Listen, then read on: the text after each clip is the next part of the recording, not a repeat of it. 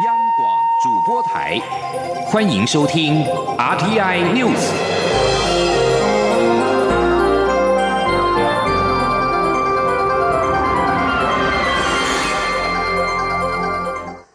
中午好，我是主播王玉伟，欢迎收听这节央广主播台提供给您的 RTN News 新闻。首先带您关注两岸焦点：中共解放军近日大规模军演扰台，民进党立委呼吁国民党全力支持国防预算，切勿在这一次海峡论坛传达错误讯息。中共军机军舰连续两天侵犯台湾西南方防空识别区，而且距离台湾最近仅有约九十海里，约一百六十六公里。国防部、外交部在十号晚间大动作，分别召开记者会反击。国防部官员透露，九号有三十架次的中共战机以及七艘次的船舰在台湾西南方演训，其中约二十一架次进入我防空识别区。对此，立法院外交及国防委员会民进党立委蔡世应指出，国防部应该可以完整公布解放军的确切海空军兵力数量与位置图，让国人及全世界了解共军演训情况。民进党立委赵天麟也表示，这次军演不只是挑衅，更有可能造成军事冲突与危机。赵天林表示，相信国军会有接战的 SOP，国防部也做得很好，但台湾内部不能没有共识。希望立法院开议之后，国民党针对相关国防预算应给予支持。如果国民党一定要派员参加海峡论坛，期盼不要传达错误讯息。无党籍立委林长佐也认为，从国际架构来看，中国的战狼式外交不只是针对台湾，而是针对全世界都使用这种方法，会引起国际社会的反弹。而对于立法院前院长王金平将率团前往中国大陆参加海峡论坛，却遭中共官媒央视评论为这人要来大陆求和，引发争议。国民党文传会主委王玉敏十一号表示，昨天晚间已经向大陆国台办抗议，影片也已经下架。他强调，国民党主张两岸交流必须平等互惠，顾及我方尊严，这样的言论完全无助两岸正面交流与互动。吉林央广记者刘品希的采访报道。国民党将由立法院前院长王金平率团前往中国大陆厦门出席海峡论坛。不过，中共官媒央视的海峡两岸节目十号在影片标题上将王金平此行下标评论为“这人要来大陆求和”，引发争议。对此，国民党文传会主委王玉敏十一号表示，国民党十号晚间已经向海峡论坛的主办单位大陆国台办表达抗议，目前影片已被下架。国民党严正谴责这样的言论。他说：“国民党，我们是昨天晚上也已经跟海峡论坛的主办单位大陆国台办表达抗议。那国民党要谴责这样子的一个呃言论哦，因为两岸的交流，国民党主张的就是必须是平等互惠的交流，而且要顾及到我方的尊严哦。所以这样的一个言论。”完全无助于两岸的正面的交流跟互动。王玉明指出，海峡论坛是民间交流平台，国民党组团参加是希望借由民间的接触交往，缓解双方敌对的僵局，营造两岸对话的氛围。任何一方都不应该借机从事政治宣传，使交流变调。他强调，追求台海和平绝不是单方面的卑躬屈膝。不是以退让换取和平，而是希望以沟通对话换取和平，以后置国防力量保障和平。至于民进党立委关切，如果中共在海峡论坛上提及“一国两制”、台湾方案等言论时，国民党要如何应应？国民党大陆事务部主任左正东表示，国民党会做好准备。此外，针对中共军机再扰台一事，王玉明表示。国民党反对任何造成区域紧张、冲突或挑衅的行为。左正东则说，国民党向大陆国台办抗议有关海峡论坛不当言论时，也一并表达台湾对于攻击扰台的关切，希望国台办能够正视这件事情对于两岸和平对话的氛围所带来的严重影响。央广记者刘聘熙在台北的采访报道。军方人士今天表示，中共解放军情报船近两天现踪花莲县外海，美国三艘突击舰也在日前通过蓝屿外海。对此，国防部官员表示，都有掌控和严密监控。国防部十号晚间举行临时记者会，表示，中共解放军九号、十号上午在台湾西南方海空域大规模军事演训，除了战机之外，海军也监控到解放军情报船出现在台湾东部海域。十号下午四点，一艘由北往南航行的中国海洋调查船现踪花莲外海约四十海里处，今天上午退到约九十海里处，缓慢往南移动。军方人士表示，中国会利用海洋调查船接近巴士海峡和台湾东部海域，搜集相关情报。另外，海军也在七号监控到三艘美国两栖突击舰出现在蓝屿东方约五十一海里处，由南往北航行，随后脱离监控范围。副总统赖清德今天出席台湾骇客年会致辞，表示，台湾面临中国的威胁，这场没有硝烟的骇客战争已经遍及台湾政府与产业，每月平均三亿次的骇客扫描以及三千万次的攻击，因此绝对不能有丝毫松懈。副总统赖清德今天上午出席台湾骇客年会致辞，代表蔡英文总统祝贺年会顺利成功，也感谢台湾骇客协会十六年来对于骇客产业的贡献，提供最好的专业平台。赖清德表示，蔡总统非常重视资安工作，主要台湾位处第一岛链的关键位置。面临中国的威胁，资讯攻防大战天天都在进行。这是一场没有硝烟的战争，遍及台湾政府与产业。每个月平均三亿次的骇客扫描以及三千万次的攻击。他进一步表示，政府的机敏资料和产业，尤其是半导体的城市码、制成技术，都长期遭骇客锁定，所以大家绝对不能有一丝一毫松懈。继续关注台湾与捷克的关系。率团访台的捷克参议长维特奇返国之后，挺台立场因为其两岸议题相关发言受到质疑。对此，外交部呼吁各界应该将焦点放在维特奇面对强权压迫、捍卫民主自由的精神，以及其访台行程取得的丰硕成果，促使台捷交往迈向更多元的全面合作伙伴关系。未来的合作潜能无限，机会巨大。今天记者王兆坤的采访报道。外交部认为，外界应注意的是维特奇在面对压迫与霸凌时的回应。他让我们看到政治的高度，政治上的智慧。外交部发言人欧江安说：“维特奇参议长在访问前、访问来台之间，以及回到捷克之后，他都让我们看到了人性尊严最美的一个一面。他让我们看到的是一个不屈不挠。”的一个民主、自由、捍卫的这样一个精神，它具体展现的是一九八九年捷克的一个斯隆革命的精神。面对强权、集权的压迫，不低头、不屈扰，他用自己的方式是要挺杆腰、挺直腰杆，要自继续走自己的路。外交部认为，维特奇历史性的访台行程，无论是在民主价值、供应链经贸合作、人文交流等领域，都取得重要进展。台捷并因此开启多元、全面性的合作伙伴关系。欧江安说：“这是一个重大而且具有丰硕成果的一个访问的行程，而且台湾跟捷克的一个发展跟合作的潜能是无限的，机会是巨大的哦。所以这个是我们要先高度肯定。”外交部指出，中国利用市场作为逼迫他人的工具，威胁捷克政界与商界接受其主张。这种行为违反自由市场正常运作，造成破坏性影响。外交部强调，我方一定会落实维特奇这一次访台所获得的成果，持续推动台捷全面性的密切友好伙伴关系。中央广播电台记者王兆坤台北采访报道。另外一方面，中国对捷克参议院议长访台采取报复措施，将禁止随团的捷克企业在中国做生意。访台的三十六家捷克企业主要是高科技领域的中小企业，出发之前已经预期中国可能会对他们采取报复行动。捷台商会会长迪维什表示，中国的报复在预料之中，可是如此的幼稚与规定的清清楚楚，还是令人惊讶。维特奇率领的代表团在八月底访问中华民国，而维特奇可说是捷克历年访台最高层级的官方代表，对中华民国与欧洲的关系有重要的象征意义。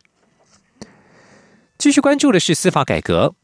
监察院弹劾前公务员惩戒委员会委员长石木清，并且在调查报告当中指出多名有不当接触的司法界名单。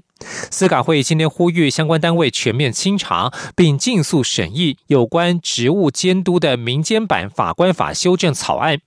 司改会董事长林永颂并且透露，蔡英文总统曾经表示，若司法系统不自己好好处理这些违法乱纪的案件，民众就会不相信司法改革。前天记者欧阳梦平的采访报道。监察院日前公布石木清案调查报告，除了石木清外，还公布了九名法官、检察官与调查局官员设有不当接触、求续、宴饮、买股票等。民间司法改革基金会十一号上午召开记者会，指出调查报告揭露多名涉案者都与有钱有势者持续往来十几二十年，是有钱有势者长期豢养在司法中的内鬼，做法堪比港片《无间道》的情节。此案也凸显司法院。法务部及调查局欠缺防范金钱腐蚀的机制。司改会董事长林永颂表示，法官要求司法独立，检察官要求侦查的外部独立，但不可借此不受监督。如果不希望由外部评鉴委员会评鉴，或是被监察院弹劾，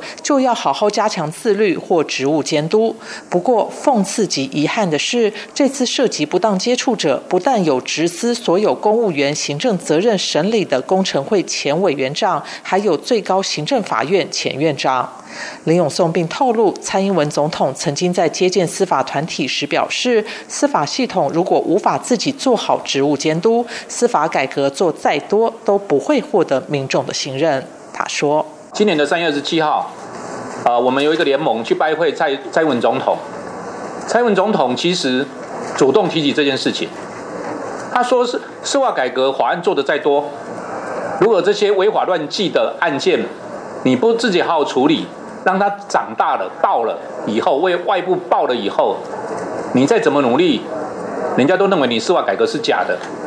那一天他其实真的有点严肃，有点有点凶悍哈。那他但是他讲的是对的。司改会要求相关单位应该全面清查涉案人员的刑事与行政责任，并公布调查结果。立法院应该举办公听会，检讨如何强化司法人员的廉政监督，并尽速审议有关职务监督的民间版法官法修法草案，强化司法机关的内部自律机制。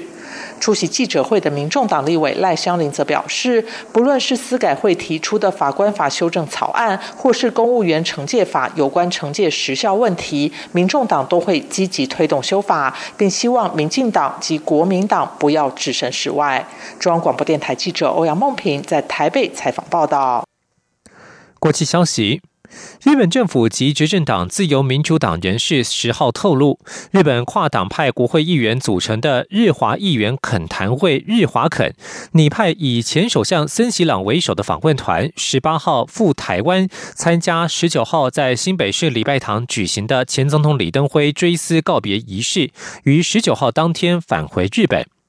森喜朗曾经在今年八月九号率领日华肯会长古屋圭司、日本首相安倍晋三的胞弟岸信夫等国会议员一行十六人到台湾吊唁李前总统，是海外访台吊唁的首团，意义重大。八月九号当天就回到日本访台期间，也到总统府与蔡英文总统举行会谈。继续关注的是中印关系。新华社报道，中国外交部长王毅与印度外交部长苏杰生当地时间十号在莫斯科进行双边会面，并且达成五点共识，包括两军应该继续对话，尽快脱离接触，避免在边境采取任何可能使得事态升级的行动。据报道，王毅与苏杰生会面，两国外长坦诚和建设性的讨论中印边境形势发展以及中印关系。正值中印边境紧张，印度总理莫迪十号与日本首相安倍晋三进行电话会谈，欢迎印度与日本部队签署了相互提供物资与服务协定，双方将可在必要时相互使用对方的军事基地和设施，取得后勤支援。以上新闻由王玉伟编辑播报，稍后请继续收听央广午间新闻。大家好，我是中央流行疫情指挥中心指挥官陈时中。国内武汉肺炎疫情已经稳定控制，但国际疫情仍然严峻。提醒至国外入境的朋友们，请于机上全程佩戴口罩。入境后，请谨守台湾的入境检疫规定。如果感到身体不适，请主动告知检疫人员，并配合防疫措施。请配合居家检疫。如出现疑似症状，请联系各县市卫生局，切勿自行就医。有政府，请安心。资讯由机关署提供。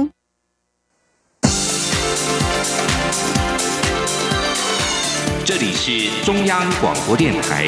台湾之音，欢迎继续收听新闻。听众朋友您好，我是张顺祥，欢迎您继续收听新闻。美中关系因为疫情迅速的恶化，两国代表九号在联合国安理会视讯会议互呛。美方代表韩特指责北京隐匿疫情，推卸责任。中方代表耿爽则反控美方散播政治病毒，企图嫁祸于人。联合国安全理事会当天举行公开视讯会议，讨论安理会涉及二零一九冠状病毒疾病 （COVID-19） 疫情的第二五三二号决议落实的情形。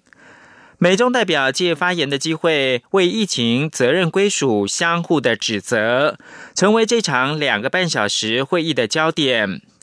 美国驻联合国代表团政治协调员韩特说：“疫情爆发初期，中共对外隐匿真相，不让研究人员接触关键的资讯，大量民众因而无辜丧命。各界应该追究责任，确保日后传染病爆发的时候，疫情通报以及能够及时透明，而非让外界而非让外界蒙在鼓里。”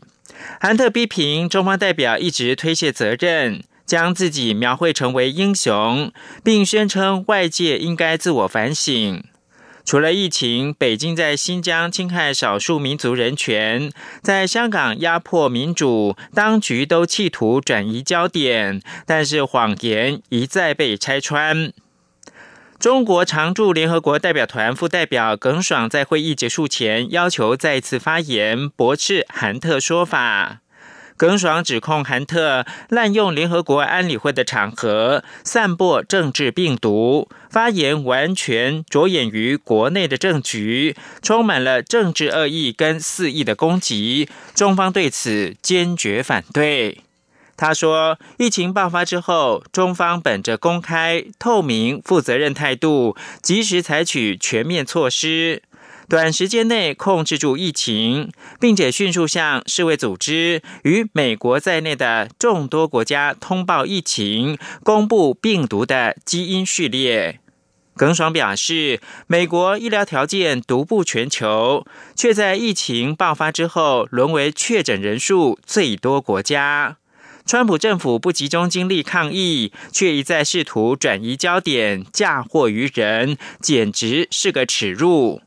至于韩特提及的新疆跟香港议题，曾任中国外交部发言人的耿爽重申北京的一贯立场，强调两项议题纯属中国内政，不容他国干涉。中国内蒙古教育部要求省内所有学校以汉语取代蒙古跟教学，引爆学生、家长跟老师的反弹。台湾基督教长老教会原住民宣教委员会今天举行记者会，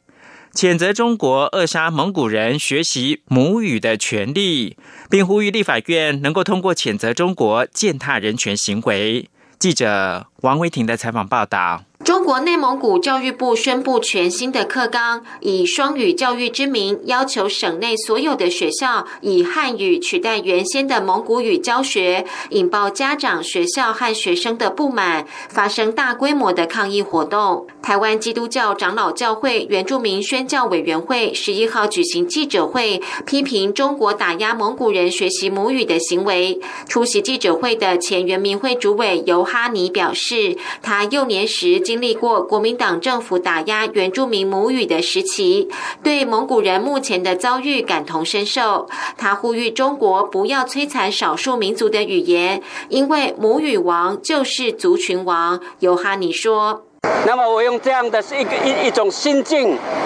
痛心的心境，在这个地方跟各位分享。但愿我们，你的母语，你好好的讲；别人的母语，你好好的听。你千万不要像中国共产党一样，自己要宣扬自己的汉语，然后把别人的母语践踏。这个是侵犯人权，一个最不要脸的一个政权，一个国家。出席记者会的立委林长佐表示，身为三岁孩子的父亲，他希望孩子能在幼儿园自在的说自己的母语。中国政府的行为不仅是打压蒙古孩童学习母语的空间，更是消灭一个民族和人类智慧。林长佐呼吁全世界团结起来，支持蒙古人捍卫他们的母语权。中央广播电台记者王威婷采访报道。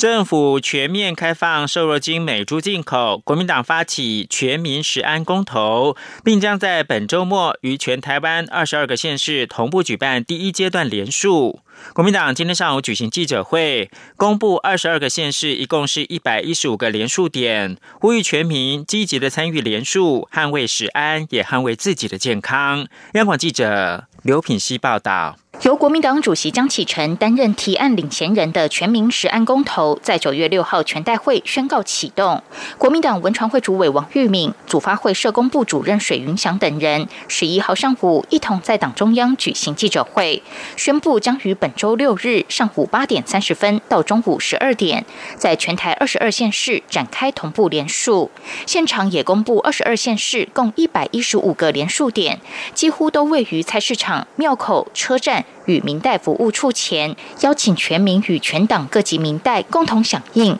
目标是要在两天内完成一万份连署书。江启臣预定在周六接力跑三个连署点：一早八点三十分先到台北市文山区木星市场，九点三十分再到下一站新北市中和区华兴市场口，十一点则抵达桃园市南坎菜市场。周日上午八点三十分，则前往台中市丰原区第一市场土地公庙旁连署点，号召民众参与连署。文传会主委王玉敏说：“这个六日呢，国民党就要展开第一波的这个串联行动跟连署哦，全国的二十二个县市呢，都会展开同步的连署。那江启臣主席呢，也会率先在明天从台北市八点半就会从台北市。”出发，然后呢，他这个九点半的时候会来到这个新北市，十一点会来到桃园哦，也一起来号召更多的人站出来。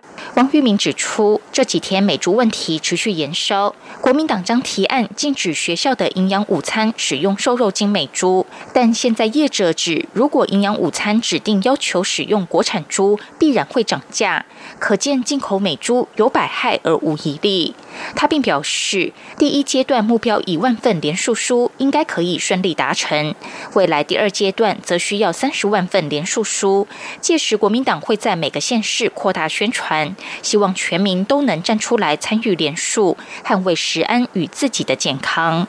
央广记者刘聘熙在台北的采访报道。NGO 非政府组织新闻方面，四十五岁的木月几个月前被诊断出是先天视网膜色素病变，视力大受影响的他，把自己封闭在家里。但是为了给自己孩子好的榜样，木月在伊甸基金会的职训培力之下，有了重回职场的勇气跟信心。伊甸表示，视障者透过辅具，其实工作表现跟一般人一样好，甚至也能够发挥自己原本的专业长才。呼吁社会提供机会，让生命可以影响更多生命。记者肖兆平的报道：今年四十五岁的木月，原本在科技业服务，深获主管信赖。因为长时间用眼过度，三十八岁那年开始出现视力模糊，但迟迟找不到原因。为了健康，就离开工作回家休养。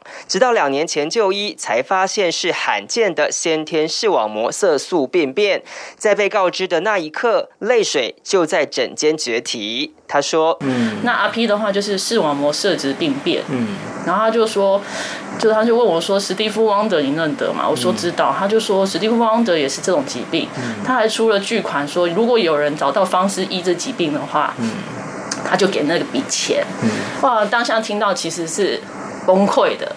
然后就在整间就哭了。确诊的打击让木月躲在家里，除了视角安全因素走不出去外，另一个因素就是自己的心被疾病封闭起来。虽然一度消沉在家，但为了给孩子好的榜样，木月决定参加伊甸社会福利基金会的视障行政事务人员职训班。他说：“我会希望说，我带给孩子的是，当你遇到挫折的时候，你要勇敢去面对问题，而不是逃避问题。就算害怕，也要……人家不是有句话什么？就算带着害怕，不是害怕，而是带着害怕勇往直前的。”伊甸重建中心主任周玉玲表示：“视障者透过辅具，一样能在职场发挥专长。许多企业也对视觉障碍者的工作表现相当肯定。因此，除了呼吁社会看见视障者的潜力外，也鼓励视障。”障者只要开始就是好的准备。他说：“呃，我们视障者是刚才是有提到的时候可以使用辅具，嗯，哦，还可以还可以通过一些电脑技能培育，因为我们电脑技能啊是使用非视觉的方式在做训练。那虽然其实相对于其他。”其他人来说有一定的困难度，但是我觉得视障者的努力是可以被看见。伊甸表示，视障者面对突然的视力退化，不管是生理或心理，都会承受不小压力。可以透过 NGO 与团体的协助，让自己接纳自己后，才能走出黑暗，迈向全新人生。中央广播电台记者肖兆平采访报道。国际新闻：美国总统川普十号表示，为中国的字节跳动公司设下的必须出售热门短影音应用程式 TikTok 的美国业务的时限将不会展延。川普前往密西根州对记者说：“TikTok 美国业务要么就收起来，要么他们就卖掉它。给 TikTok 的时间不会延长。”根据川普八月六号签署的行政命令，抖音必须在九月十五号之前出售在美国业务，否则不准在美国境内使用。日本防卫大臣河野太郎说：“日本做好了准备，保卫钓鱼台列屿，日本称为间隔诸岛的每一寸领土，并且相信美国愿意为保卫这些岛屿而战。”河野太郎九号出席华盛顿智库战略与国际研究中心为纪念美日同盟六十周年举办的讨论会上，河野太郎说：“中国一直在试图改变现状，频繁的向钓鱼台海域跟空域派遣舰船跟飞机。”他说，今年四月到六月的三个月当中，日本自卫队的飞机进行了一百七十七次的紧急起飞，应对进入这一个海域的中国战斗机跟轰炸机。河野太郎说，中国不仅有能力，也有意图要挑战日本对钓鱼台的主权，但是日本跟中国军力存在差距，没有办法单独的对付中国。他还说，中国的经济实力未来会超越美国，连美国也难以单独的抵抗中国的威胁。河野太郎说，美国、日本、澳洲跟印度四国加强防务合作，是朝正确方向迈出的一步。他呼吁世界上所有理念相同的国家团结一致，共同抵制北京的侵略性行为。美国官员已经多次保证，美日军事同盟涵盖保护日本对钓鱼台行使管辖权。此外，日本政府正在研拟有关包含拦截弹道飞弹体制在内的新安全保障战略。首相安倍晋三十一号在召开国家安全保障会议之后，将会发表谈话。安倍十一号的谈话将延及日本如何的提升因应北韩弹道飞弹能力加以拦截的新方针，而日本政府原本计划在山口县、秋田县部署陆基神盾飞弹防御系统，但是在六月的时候已经决定要放弃这项部署的计划。至于替代的方案是什么？安倍在十一号的谈话当中不会提示具体的方向性，但会表示将与执政党协商，在年底前提示对策相关的讯息。最后提供给您是伊朗海军十号在临近战略要冲的荷莫兹海峡的阿曼海展开为期三天的军事演习，展示大量的军舰、无人机跟飞弹。伊朗军方在十号的官网表示，演习的目标之一是为了构思保卫伊朗领海跟航道的战术攻防策略。伊朗军方还在官网说，伊朗海军也将试射地对地、岸对海巡弋飞弹跟鱼雷。以上新闻由张顺祥编辑播报。